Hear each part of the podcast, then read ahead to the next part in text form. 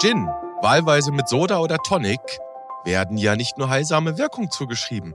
Eine Überlieferung sagt auch, Gin sei ein Getränk der Mittelschicht gewesen. Vermutlich aber, weil Brandy zu teuer war. Reden wir heute also über Gin, aber ganz sicher nicht über C2. Und damit herzlich willkommen zu einer neuen Episode vom Evidenz-Update Podcast. Cheers. Wir, das sind Martin Scherer, Präsident der Deutschen Gesellschaft für Allgemeinmedizin und Familienmedizin der DGAM und Direktor des Instituts und Poliklinik für Allgemeinmedizin am UKE in Hamburg. Und hier ist Dennis Nössler, Chefredakteur der Ärzteitung aus dem Hause Springer Medizin. Moin, Herr Scherer, nach Hamburg. Moin, Herr Nössler. Moin. Herr Scherer, trinken Sie eigentlich Gin?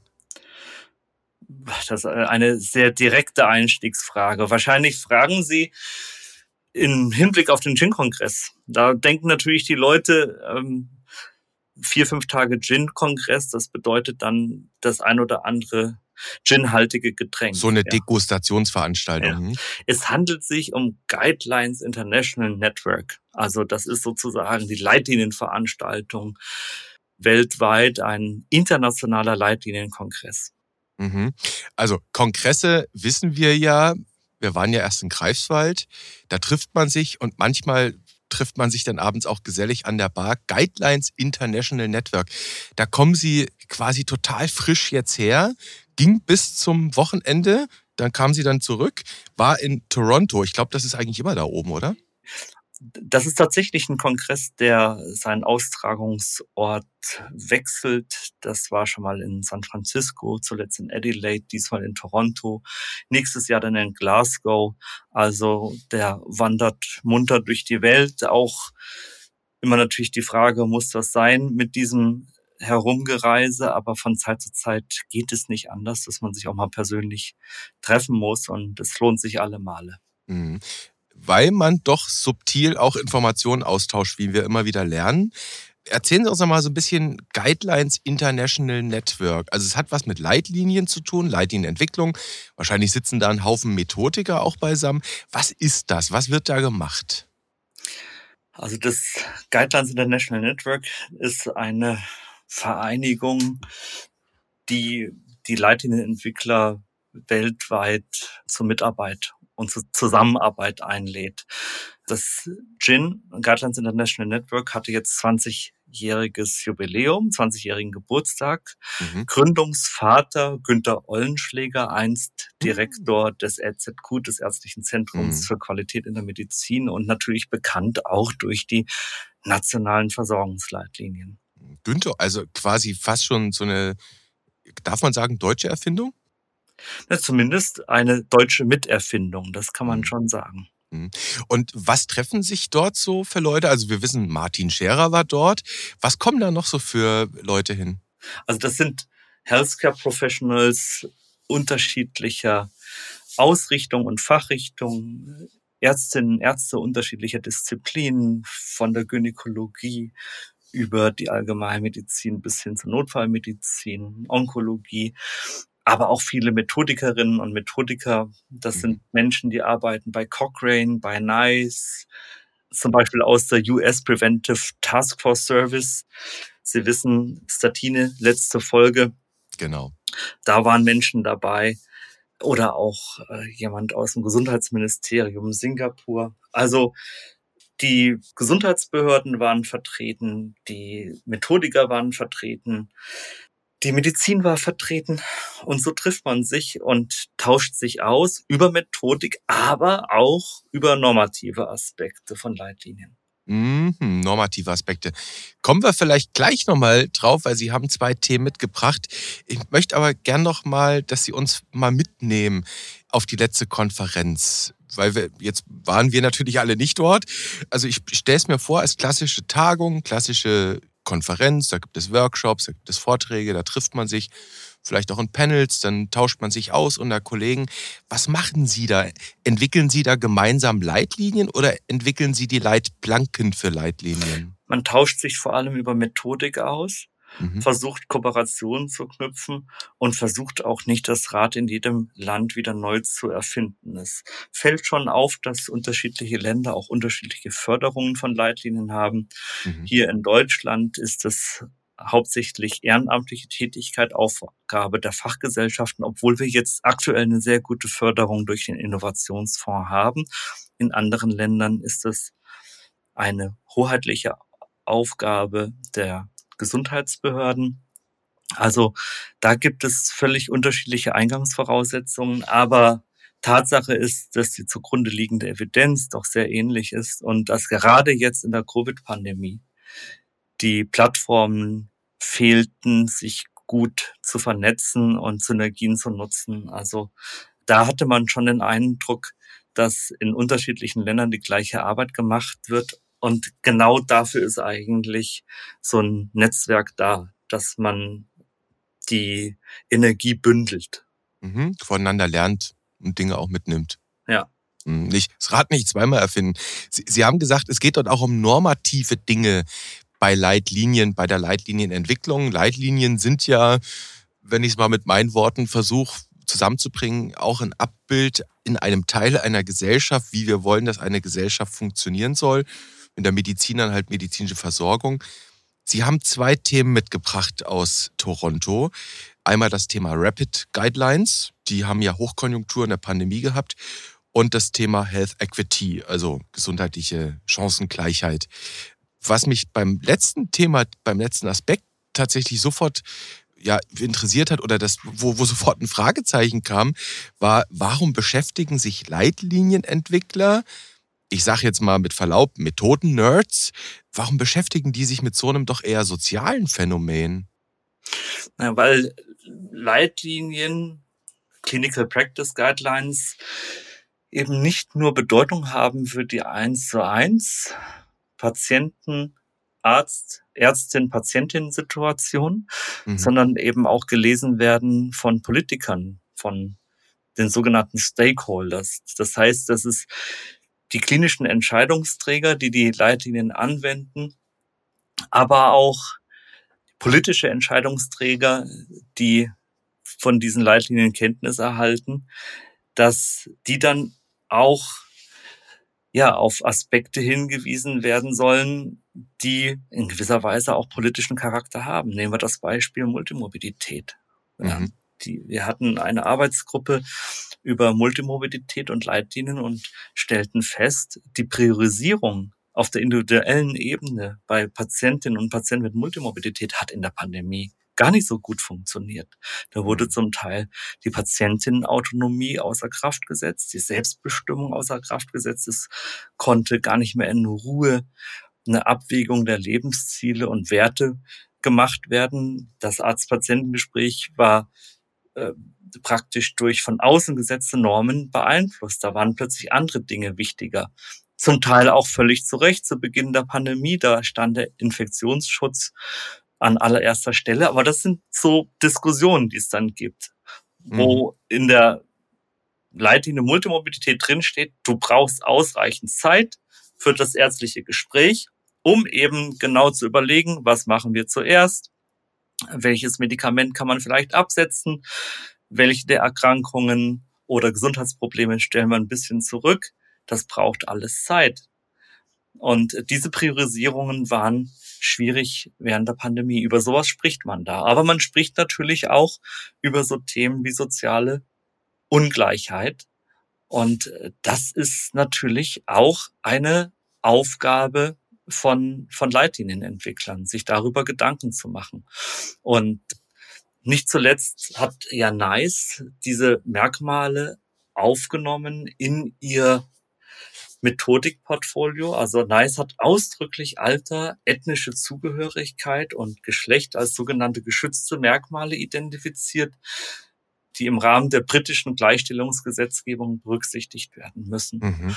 Und auch gerade die McMaster Universität, und jetzt schließt sich der Kreis nach Toronto, gerade die McMaster Universität hat eine Checkliste zur Leitlinienentwicklung gemacht, wo die gesundheitliche Chancengleichheit drin abgebildet ist. Und auch die Great-Arbeitsgruppe hat auch die gesundheitliche Chancengleichheit mit aufgenommen und sie wird in jeder Leitlinie bewertet. Das heißt, die drei Beispiele, die Sie da jetzt bringen, einmal vom NICE im UK, McMaster und ähm, Discrate, die die, die sehen schon, dass sie die Leitlinien noch stärker im gesellschaftlichen Kontext auch einbetten müssen. Nicht nur um diskriminierungsfrei zu sein, Stichwort Alter, Geschlecht etc., zu thematisieren für versorgungsrelevante Aspekte, sondern um auch aktiv zu wirken gesellschaftlich, nicht nur individualmedizinisch? Und um aus der leitenden Entwicklung, aus der Medizin heraus ein Zeichen zu setzen und mhm. einzuwirken auf die Politik. Und dafür gibt es ja diesen Begriff Advocacy. Mhm. Okay. Das heißt, Leitlinienentwicklung kann man tatsächlich auch als Politikberatung äh, verstehen. Zumindest äh, haben wir jetzt in den letzten Monaten und in den letzten drei Jahren gemerkt, wie Medizin politisiert werden kann.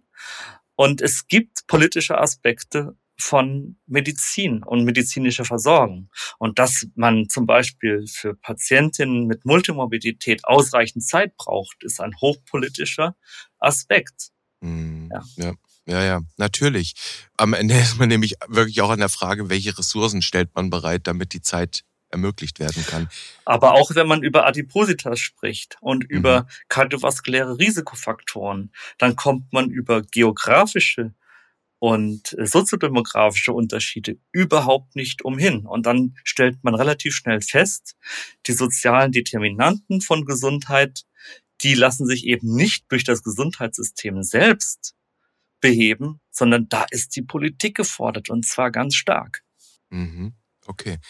Gesundheit als soziales Tun, da sind wir wieder beim alten Virchow. Herr Scherer, Sie haben eine Arbeit, die wir jetzt ich muss, muss Sie eigentlich gar nicht mehr fragen, dass wir es in den Show Notes verlinken. Sie haben eine Arbeit mitgebracht, die wurde diskutiert in Toronto. Das ist ein Report, ein Bericht, das ist der Marmot Review von dem gleichnamigen Sir Michael Marmot aus England, der dort ja die gesundheitliche Ungleichheit untersucht, sage ich mal. Und ein Aspekt in seinem Befund ist eben, dass die Lebenserwartung zum einen sich an so einem sozialen Gradienten entlang hangelt, so, so nennt er das. Und dass Menschen, die in Regionen mit höherer relativer Armut leben, könnt auch so soziale Deprivation nennen, dass die einen sehr viel höheren Anteil ihrer Lebenszeit mit Krankheit verbringen, als jene, die in besseren in besser situierten Regionen leben. Kurz könnte man sagen, Geld macht, gesund in Anführungszeichen macht. Und das ist jetzt tatsächlich eine alte Weisheit, muss man sagen. Äh, das Interessante ist aber, dass er feststellt, unter anderem eben für England, Lebenserwartung nimmt ab und diese, diese Equity wird wieder zu einem Problem. Äh, wurde da diskutiert, woran das liegen kann, diese Entwicklung? Ja, wurde es. Vielleicht nochmal einen Schritt zurück. Wir wussten natürlich schon vor Sir Michael Marmot, dass soziale Ungleichheit ein Problem ist für die Gesundheitsversorgung und für die Prävalenz von chronischen Erkrankungen. Also gerade in der Gruppe der Ärmeren sind Erkrankungen wie KHK, Schlaganfall, äh, Hypertonie, Diabetes, COPD, Lebererkrankungen, Depressionen sehr viel häufiger. Und wir wissen, dass in sozial benachteiligten Bevölkerungsgruppen eben nicht nur Herz-Kreislauf-Erkrankungen, sondern auch Atemwegserkrankungen, Stoffwechselstörungen häufiger vorkommen und dass die Lebenserwartung herabgesetzt ist. Das wissen wir durch den, schon durch den DHP-Forschungsverbund 1998, durch Statistische Bundesamt. Es gibt Analysen mit Daten des Bundesgesundheitssurveys und des telefonischen Gesundheitssurveys, die beide vom RKI durchgeführt wurden und es gibt die GEDA-Studie. Ja, also das sind alles bekannte Dinge, auch für Deutschland. Das Interessante ist, dass die Allokation von viel Geld im Gesundheitssystem nicht unbedingt die Lebenserwartungen bei den Ärmeren verbessert. Gerade bei Ländern, wo sehr viel Geld in das Gesundheitssystem gesteckt wird, Nehmen wir mal die USA als Beispiel. Ist es keine gemähte Wiese, dass davon dann auch die Ärmeren profitieren. Und was Sir Michael Marmot in seiner Key Lecture sehr eindrucksvoll dargelegt hat, das ist, dass zumindest in England während der Corona-Pandemie vier Jahre an Lebenserwartung verloren gegangen sind. Das heißt, die Lebenserwartung, die in den letzten Jahren doch zulegen konnte, hat da wieder nachgelassen immer im Hinblick auf jemanden oder ein Baby, das heute geboren wird. Und woran liegt es? Der soziale Gradient hat sich verstärkt, die sozialen Unterschiede haben sich verstärkt, die Armut ist schlimmer geworden. Und das hat natürlich auch Implikationen für die geografisch akzentuierte Lebenserwartung. Klang jetzt ein bisschen gestelzt, also das, das hat natürlich Implikationen dafür, wo jemand lebt und wie an unterschiedlichen Wohnorten die Lebenserwartung dann auch schwankt. Jemand, der gut situiert ist, bei dem ist es relativ egal, wo er lebt, im Hinblick auf die Lebenserwartung, aber gerade bei den Ärmeren hängt es sehr stark davon ab, wo jemand lebt. Und da kann es sein, dass man mit dem Fahrrad auf wenigen Kilometern in einer Großstadt einen Lebenserwartungsunterschied von 30 Jahren hinlegt. Auf einer Strecke von fünf Kilometer, je nach Wohnort. Also es gibt eine extreme Schwankung an Lebenserwartung zwischen den einzelnen Ländern, aber auch innerhalb von Ländern. Die Lebenserwartung in Swasiland liegt vielleicht bei 49 Jahren im Vergleich zu 83 Jahren in Japan. Und auch innerhalb der Länder sind oft die Morbiditätsgradienten oft sehr unterschiedlich. Die Inzidenz von Tuberkulose ist bei den nordkanadischen Ureinwohnern 60 mal höher als im Rest Kanadas zum Beispiel, mit einer Rate von 304 zu 100.000 im Vergleich von 4,6 pro 100.000 im übrigen Kanada. Mhm. Ich will nochmal auf diesen einen Aspekt zurückkommen, den Sie gerade zitiert hatten.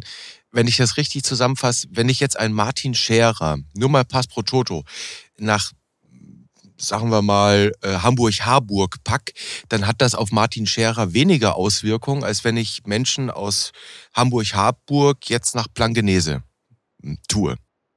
Es ist tatsächlich so, dass es bei jemandem, der nicht sozial benachteiligt ist, relativ egal ist, wo er wohnt, im Hinblick auf die Lebenserwartung.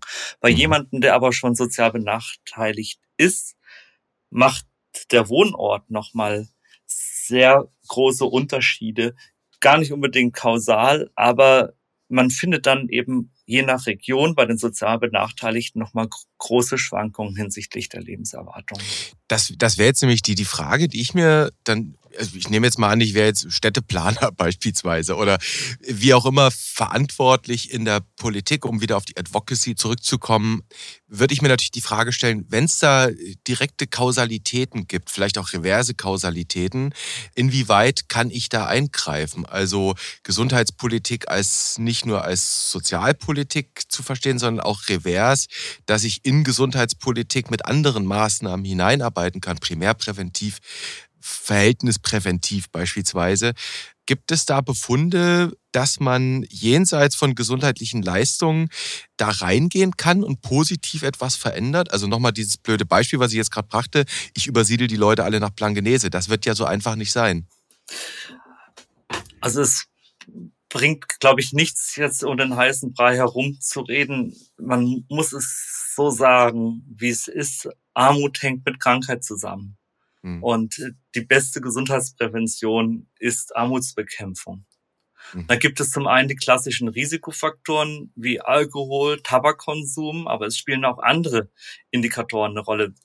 Zum Beispiel die schlechten Wohnbedingungen, die Lärmbelastung, eine stärkere psychische Arbeits- oder Arbeitsbelastung, also eine stärkere psychische Belastung mhm. beziehungsweise eine stärkere Arbeitsbelastung, die oft bei Geringverdienern auftreten. Und das ist natürlich gerade jetzt in unseren Zeiten, wo wir in einen schwierigen Herbst und Winter gucken, schwierig aufgrund der Energielage, der Inflation, der Kostensteigerung, dass viele nicht wissen, wie sie über die Runden kommen, ist das schon ein besorgniserregender Befund. Und das ist tatsächlich auch etwas, was für die Gesundheit eine erhebliche Grundvoraussetzung darstellt. Also wenn wir die sozialen Determinanten nicht in den Griff bekommen, dann können wir natürlich noch so viele DMPs machen, Disease Management Programme, die Ärztinnen und Ärzte in den Praxen können sich noch so viel versuchen, mit sozialen Problemen zu befassen, was ja gut ist und was wichtig ist. Gesundheitskiosks, Sozialraummanagement, all das. Aber man muss natürlich auch an die sozialen Determinanten von Gesundheit ran. Und das ist mhm. Vermeidung und Bekämpfung von sozialer Ungleichheit. Mhm. Da kann man doch schon tatsächlich sagen, Sie haben das jetzt sehr, sehr drastisch eben formuliert, kann man doch schon sagen, Reichtum macht gesund, Armut äh, krank. Aber genau das ist die Richtung, in der die Marmotschen Empfehlungen gehen. Also er hat ja 2010 schon sechs Empfehlungen formuliert. Jetzt, da sind jetzt noch zwei dazugekommen. Und eine der wesentlichen Empfehlungen ist die Bekämpfung von Kinderarmut.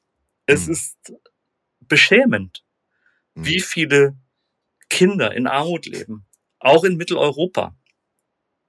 Und das ist einer der ganz wesentlichen Kernelemente an die Kinderarmut ranzugehen, an die Chancengleichheit dann im späteren Leben ranzugehen, daran zu arbeiten, dass gleiche Bildungschancen bestehen. Das sind genau die Empfehlungen, die Marmot gegeben hat. Also, das hat er schon 2010 gesagt, dass es zuallererst darauf ankommt, jedem Kind den bestmöglichen Start im Leben zu geben und dass man allen Kindern, jungen Leuten und Erwachsenen dann nach Möglichkeit auch beste Rahmenbedingungen für Bildung und Ausbildung gibt.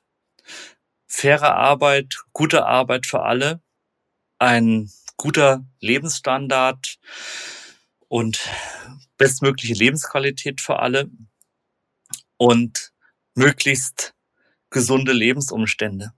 Das klingt jetzt, sehen Sie es mir nach, das klingt jetzt wie aus einem Wahlprogramm. Von der Linkspartei. Das, das, das, das könnte aber auch ein Wahlprogramm der Grünen oder der SPD sein. Aber ähm, im Grunde genommen sind das Aspekte, die die soziale Gesundheit beziehungsweise mhm. die sozialen Determinanten von Krankheit ähm, adressieren. Und mhm. man muss ganz klar sagen, also äh, so ein Krieg wie jetzt in der Ukraine mit all seinen Folgen, auch mit seinen wirtschaftlichen Folgen für unser hiesiges Leben, hat, hat unmittelbare Folgen für die soziale Gesundheit beziehungsweise die sozialen Rahmenbedingungen für Gesundheit. Mhm. Und das Zweifel jetzt eben auch europaweit und weil Sie es ansprachen, wir reden ja allein in Deutschland, in wirklich einem der wohlhabendsten Länder auf der Welt, reden wir von zweieinhalb bis knapp drei Millionen Kindern und Jugendliche, die in relativer Armut leben. Ne? Was ein beschämender Befund ist. Mhm. Und das in, in einem der reichsten Länder der Welt. Und wie gesagt, die sozialen Determinanten von Krankheit und die soziale Ungleichheit, die findet sich in Ländern quer über den Globus, egal wie viel Geld sie in das Gesundheitssystem stecken. Und das ist, glaube ich, eine, eine ganz wichtige Erkenntnis, die man von Marmot lernen kann, aber auch von vielen anderen, die das schon vorher gesagt haben, dass wie gesund ein Land ist, nicht alleine daran liegt, wie viel Geld man in das Gesundheitswesen steckt. Mhm. Das ist spannend. Das heißt, der, der, der, der, die ganz entscheidende Stellschraube für mehr Gesundheit ist Armutsbekämpfung. Das ist die Aussage. Das ist eine der Kernaussagen. Mhm. Was hat das denn für Implikationen so eine Betrachtung, auch so eine Diskussion, auch diese Befunde, die es da gibt, was hat das denn für Implikationen auf Leitlinienentwickler? Ganz konkret. Was nehmen Sie damit für Ihre künftigen Leitlinien? Natürlich haben Leitlinien auch eine Funktion bei der gesundheitlichen Chancengleichheit. Und die gesundheitliche Chancengleichheit, die ist relevant für die klinische, aber auch für die öffentliche Gesundheitsversorgung. Und dabei spielen natürlich unterschiedliche Merkmale äh, eine Rolle. Also gleicher Zugang für alle, egal welcher ethnischen Zugehörigkeit, egal welchen Geschlechts, egal welcher Religion. Und da gibt es natürlich leider Versorgungsunterschiede. Wir wissen, dass es geschlechterbedingte Unterschiede in der Gesundheitsversorgung gibt. das sind dann Befunde aus Versorgungsforschungsstudien, die Eingang finden in die Leitlinien. Mit anderen Worten, die Leitlinien sind ja keine Enzyklopädie des Wissens, die freischwebend über allem thront, sondern Leitlinien sollen ja verankert sein in Versorgungsproblemen. Das heißt, wenn es soziale Ungleichheiten gibt oder Ungleichheiten der Versorgung, dann haben Leitlinien genau die Funktion, dafür auch Empfehlungen zu geben. Und deshalb ist es wichtig, dass diese normative Komponente mitschwingt. Im Grunde genommen sollen ja Leitlinien auch zur Gesundheitsförderung beitragen. Ja, mhm. Sie sollen die Gesundheit im Endeffekt besser machen über den Multiplikator, die Multiplikatorin, Ärztin oder Arzt. Und es soll das ärztliche Gespräch informiert werden, damit dann ja sich die Gesundheit auch oder die Gesundheitsversorgung zum Guten wendet, beziehungsweise die Qualität der Versorgung verbessert wird. Und was ist eine gute Gesundheitsversorgung? Dazu sagt die WHO, dass es sich dabei um den Genuss eines höchstmöglichen Gesundheitsstandards eines jeden Menschen handelt, ohne Unterschied von Rasse, Religion, politischer Überzeugung, wirtschaftlicher oder sozialer Lage. Das ist das, was die WHO sagt. Und dazu können eben die Leitlinien beitragen, die gesundheitliche Chancengleichheit weiter voranzutreiben. Und aus diesem Grund kam das Thema Equity in Toronto in der Leitlinienentwicklung ganz oben mit auf die Agenda. Aber natürlich immer mit einem Auge auf die Politik, denn die Leitlinien können noch so gut sein, wenn die Politik es nicht schafft, die sozialen Rahmenbedingungen für Chancengleichheit herzustellen. Das heißt, an der Stelle Leitlinien können auch klare Aussagen treffen, nicht Richtung Anwender, sondern Richtung, ja, Stakeholder war eben so ein Begriff, Richtung Governance, Richtung Legislative. Bitte, wir brauchen aus Leitliniensicht, wenn wir ein gesundheitliches Ziel erreichen wollen, auch folgende Rahmenbedingungen. Da haben wir wieder die Advocacy, nicht wahr? So ist es. Mhm. Und deshalb müssten da im Grunde genommen alle medizinischen Fachgesellschaften äh, sich zusammentun und stärker in die Richtung arbeiten und äh, stärker ja aus dieser Blase der territorialen Diskussionen innerhalb der Medizin heraustreten und nach außen gehen, auch in Richtung Politik gehen und sagen, liebe Leute, wir brauchen hier, wir brauchen eine Sozialpolitik. Genau. Die im weitesten Sinne Gesundheitspolitik ist. Mhm. Okay. Weil Armut eben Gesundheit, äh, weil nicht, weil Armutsvermeidung letztlich eben Gesundheitsförderung ist. Ich will zu diesem Thema noch bei einer Sache einhaken, die Sie selbst thematisiert hatten, das waren die Gesundheitskioske, die wir aus diversen Prototypen kennen, unter anderem eben auch in Hamburg, Billstedt-Horn. Äh, das ist so ein Vorzeigeprojekt. Die sind ja, das sind jetzt keine Versorgungseinrichtungen, wie man manchmal denkt, das sind ja vor allem Türöffner.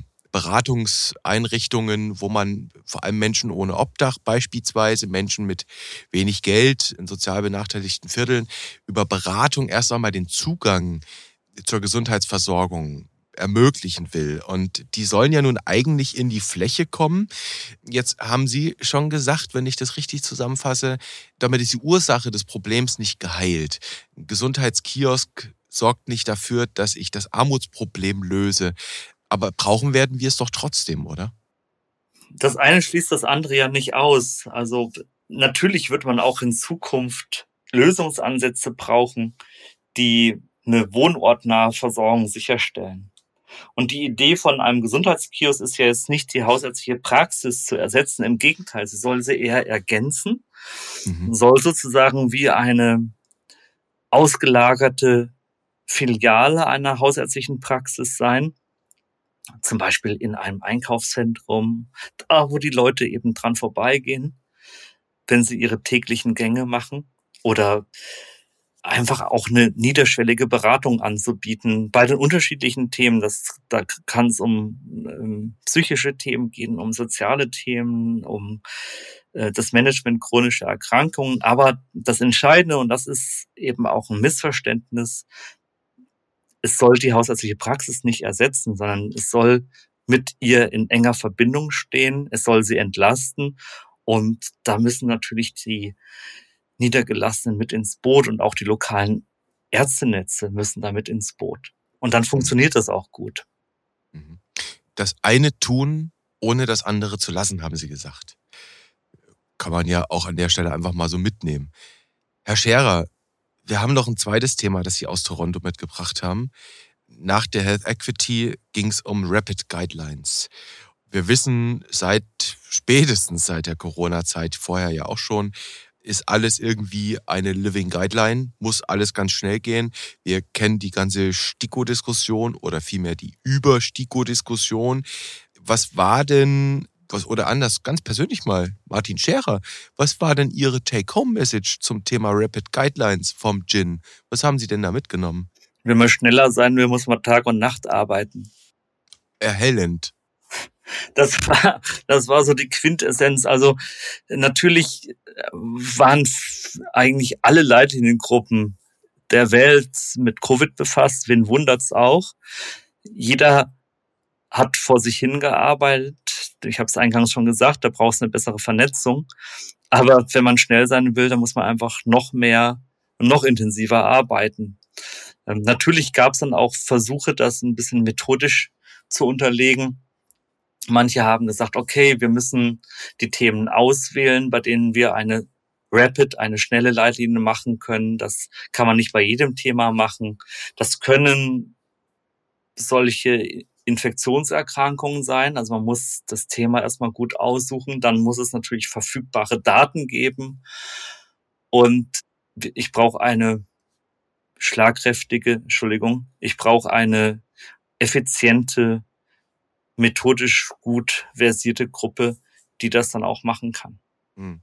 Heißt das denn dann, Sie sagten schon, es gibt auch kulturell unterschiedliche äh, krasse Unterschiede in der Leitlinienarbeit. Da gibt es Nationen wie beispielsweise das USPSCF, hatten Sie genannt, also die USA oder auch in England, wo das sehr stark professionalisiert ist durch ja, staatliche ähm, Gremien. Und in Deutschland ist Leitlinienarbeit nahezu ausschließlich Ehrenamt. Äh, das machen Sie neben all Ihren Obligationen nebenher. Könnte das denn auch bedeuten, für Deutschland zu überlegen, ob man die Leitlinienarbeit nicht ein Stück weit noch weiter professionalisieren müsste? Zumindest für den Krisenfall wäre es gut, da eine Gruppe zu haben, die sich nur darauf konzentrieren kann, die auch entsprechend gefördert ist. Und das ist, glaube ich, das, was man aus anderen Ländern lernen kann, dass man sowas Wichtiges wie eine Leitlinienerstellung eben nicht ins Ehrenamt verschieben kann, sondern dass das wirklich eine hoheitliche Aufgabe der Gesundheitsversorgung ist. Mhm. Es gibt ja im Koalitionsvertrag der Ampelregierung steht ja als eine Maßnahme drin, dass man eine Art Public Health Institut gründen soll. Wäre sowas denkbar, dass man so ein, das ist ja deine Körperschaft, das heißt, sie unterliegt auch der Verwaltungsgerichtsbarkeit, äh, dass man in so einem Institut dann Strukturen schafft, die die entsprechende hauptamtliche Power bringen, wo man dann beispielsweise die Fachleute einfach reinholt in so einer Krisensituation? Ja, zumindest wäre es schon mal sinnvoll, die Evidenzsynthese zu zentralisieren, sodass mhm. nicht jede einzelne Fachgesellschaft, die sich jetzt mit Covid oder Long- und Post-Covid befasst, für sich selber immer die Evidenzsynthesen macht, sondern dass man die einmal zentralisiert und dass die mhm. einzelnen Fachgesellschaften, die dann für sich und für ihren eigenen Versorgungsbereich dann interpretieren, adaptieren und in Empfehlungen umwandeln können. Denn das darf es natürlich auch nicht im Umkehrschluss geben, dass man sagt, man kann quer über alle Versorgungsbereiche jetzt dann eine Leitlinie machen. Da braucht schon jedes Setting seine eigenen fachgesellschaftlichen Empfehlungen. Mhm. Also es wäre im Prinzip denkbar, dass man diese Kernarbeit der, der Leitlinienarbeit, nämlich die Quellenrecherche, das Zusammentragen der Evidenz, dass man das in ich sage jetzt mal, hauptamtliche Hände beispielsweise legen könnte. Zum Beispiel, ja. Mhm. Okay, gibt es ja auch Diskussionen, bei der STIKO hatten wir das ja, dass man sagt, da braucht diese Mini-Mini-Geschäftsstelle eigentlich mehr Leute, die genau diese Arbeit übernehmen. Herr Scherer, gab es denn in Toronto bei der GIN Conference, gab es da noch andere Ideen, vielleicht auch Best Practices, wie man das Thema Leitlinienarbeit in Anführungszeichen beschleunigen kann? Es gibt eine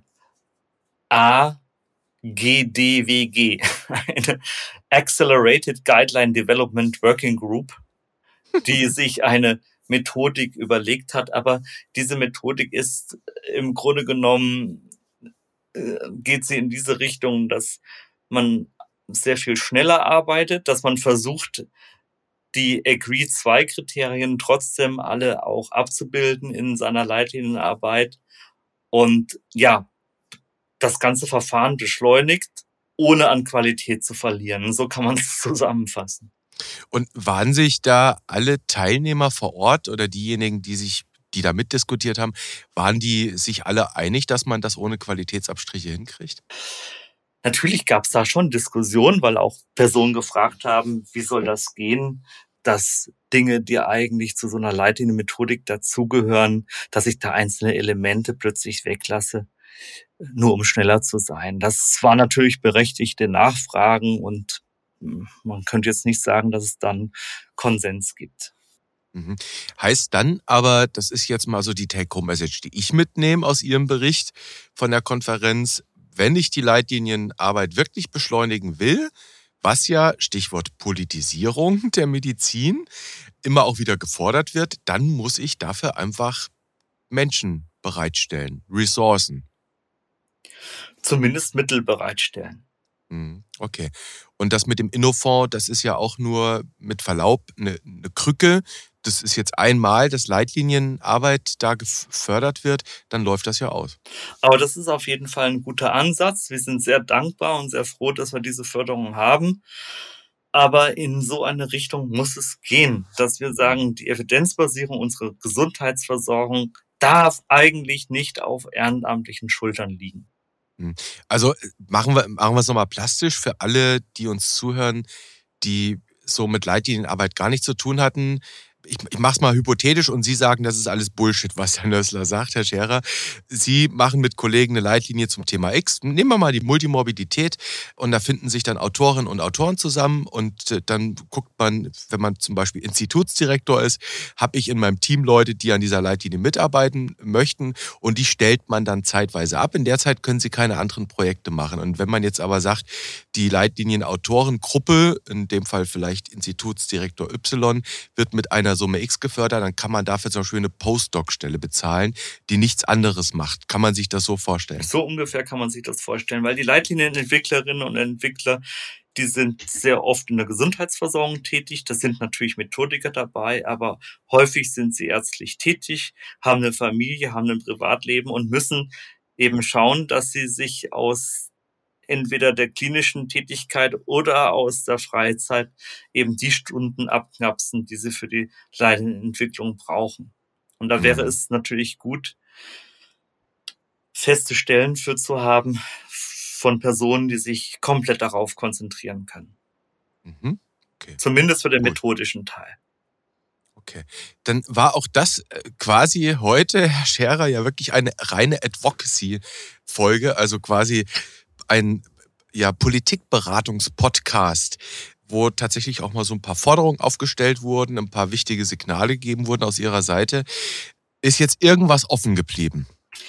Das Social Prescribing ist offen geblieben. Das eine ist die Advocacy, dass aus der Medizin heraus Signale kommen, zur Verbesserung der Chancengleichheit, der gesundheitlichen Chancengleichheit. Da brauchen wir stärkere Signale. Aber das andere ist das Social Prescribing. Und jetzt frage ich Sie, können Sie sich was darunter vorstellen? Äh, Im weitesten Sinne, wenn ich jetzt mal ans normale Prescribing denke, dann kriege ich da am blauen wahlweise ein, ein rosa Zettel in die Hand gedrückt, da steht eine Substanz drauf oder vielleicht ein Heilmittel und Social Prescribing wäre, dass eine soziale Intervention verordnet wird. Wäre jetzt mal so meine Vermutung. Genau, also Social Prescribing wird zum Beispiel von Hausärztinnen und Hausärzten, aber auch von Sozialarbeitenden, von Gemeindekranken- und Gesundheitspflegerinnen dann verordnet, wenn sie einen verzögerten oder ausbleibenden Heilungserfolg bei Patienten beobachten, die einen Bedarf hinsichtlich nichtmedizinischer Bedürfnisse haben. Also ich versuche mal ein Beispiel zu machen. Nehmen wir an, eine junge Frau ist Mutter, ist vielleicht dann, sagen wir mal, wird alleinerziehend sein. Haushaltshilfe. Wäre das ein Social Prescribing? Kann man darunter subsumieren, aber denken Sie an die zurückliegenden Pandemiephasen, sozial isolierte Patientinnen und Patienten, Menschen, die mit nichtmedizinischen, aber für die körperliche und psychische Gesundheit wirklich bedeutsamen Problemen zu kämpfen haben. Solche Patientinnen und Patienten haben in der Regel nur wenige oder keine sozialen Kontakte. Sie leben isoliert, fühlen sich oft einsam und da kommt dann die Frage auf, wie man das soziale Netzwerk verbessern kann. Wie können Sie Anschluss finden? Wie können Sie Beziehungen aufbauen? Und da wäre das Social Prescribing eine Möglichkeit. Also das ist das, was man heute sozusagen schon machen kann. Das mit der Advocacy, das muss man auch tun. Das dauert noch ein bisschen länger. Mhm. Social Prescribing ist ja in Deutschland nicht wirklich institutionalisiert, ne? So als als Instrument. Also ich, ich glaube nicht, dass es vom gemeinsamen Bundesausschuss eine Social Prescribing Richtlinie gibt. Das kommt dann auf die einzelnen Handelnden. Ich nehme mal jetzt diesen bösen Begriff der Leistungserbringer an, die sich trauen, das auch mal anzuwenden, oder? Das liegt an jedem selbst. Da braucht man etwas Zeit für, natürlich. Und ähm, da sind wir auch wieder bei den Gesundheitskiosks, die an dieser Stelle sehr gut unterstützen können. Also da könnte man in der Tat auch größer über Strukturen nachdenken. Es gibt so ein, eins, ich habe das mal gehört, in Berlin gibt es einen Gesundheitsstadtrat, der will tatsächlich, dass in jeder Kinderarztpraxis oder an jeder kinderärztlichen Praxis ein Sozialarbeiter vorhanden ist. Das würde ja auch in so eine Richtung gehen. Ne? Das wäre ein Ansatz, der in so eine Richtung geht. Und ähm, wir sind ja hier immer noch im Evidence-Update. Es gibt etliche Studien, die zeigen, ob das jetzt Teilnehmerbefragungen sind oder auch Reviews zum Social Prescribing, zu unterschiedlichen Social Prescribing Maßnahmen und Programmen, dass es Effekte gibt, dass es erwünschte Effekte gibt hinsichtlich äh, nichtmedizinischer Bedürfnisse, dass es Effekte gibt hinsichtlich sozialer Teilhabe, der Verbesserung der psychologischen und körperlichen Situation. Also Social Prescribing. Vielleicht finden wir noch ein deutsches Wort dafür. Ja, soziales Verordnen klingt ein bisschen doof. Ne? Wäre jetzt so ein ja, komischer Begriff. Ich zitiere lieber Martin Scherer an dieser Stelle, ja, Rudolf Virchow. Die Medizin ist eine soziale Wissenschaft und die Politik ist nichts weiter als Medizin im Großen. Das kann man doch relativ gut als Klammer eigentlich durch diese Episode heute durchziehen, oder? Ein Zitat, das auf jeden Fall passt zu dieser Episode. Ein Zitat, das auf jeden Fall passt. Ein Social Prescribing Review, der auf die Effekte zeigt, werden wir natürlich auch in den Shownotes verlinken. Herr Scherer, an dieser Stelle schon mal vielen Dank. Natürlich auch an die Hörerinnen und Hörer, dass Sie uns tatsächlich wieder doch jetzt einige Minuten zuhören konnten zu dieser ja, top, top aktuellen Geschichte. Live hätte ich fast gesagt aus Toronto, aber jedenfalls kurz danach. Herr Scherer, wollen wir es wieder wagen mit einem Cliffhanger? Wir haben heute etwas allgemeiner über Leitlinien gesprochen. Wir könnten ja mal wieder in eine Leitlinie eintauchen und mal wieder in die tägliche Praxis schauen. In die tägliche Praxis schauen, in eine Leitlinie hineinschauen, vielleicht etwas klinischer werden. Und ich ahnte und ich dachte, ich fürchtete schon, Sie wollen live in einem Podcast meine Leitlinie entwickeln. Das kommt vielleicht ein andermal. Herr Scherer, vielen Dank. Bleiben Sie gesund und fröhlich. Danke Sie auch. Bis zum nächsten Mal. Bis zum nächsten Mal. Tschüss. Tschüss.